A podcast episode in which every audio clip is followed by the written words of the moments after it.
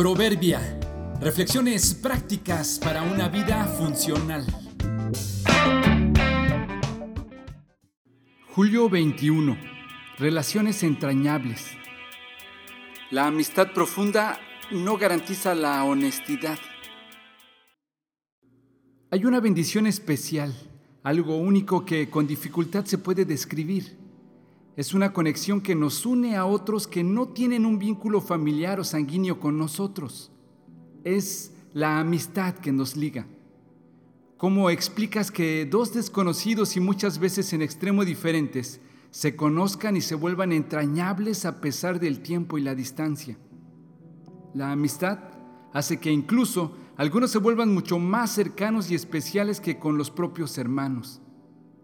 Pero triste y desafortunadamente, la amistad entrañable no necesariamente es garantía de bendición y honestidad, porque hay amistades que consciente o inconscientemente nos pueden orillar o involucrar en asuntos que no son del todo buenos para nadie, como el caso del buen compadre que invita a beber más de la cuenta, o el compañero que propone ser deshonesto como él, la amiga que incita a ser infiel regularmente termina cediendo porque te sientes comprometido por algo que alguna vez hicieron por ti o sientes que al no participar les fallarás.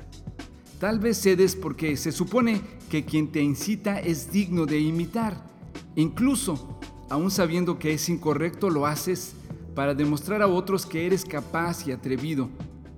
Por ello es que se dice que la amistad entrañable no es necesariamente una garantía de motivaciones honestas. ¿Tu círculo de amistad en realidad te hace ser mejor persona? ¿Te incitan a lo bueno y a la superación? ¿O inconscientemente te están estancando?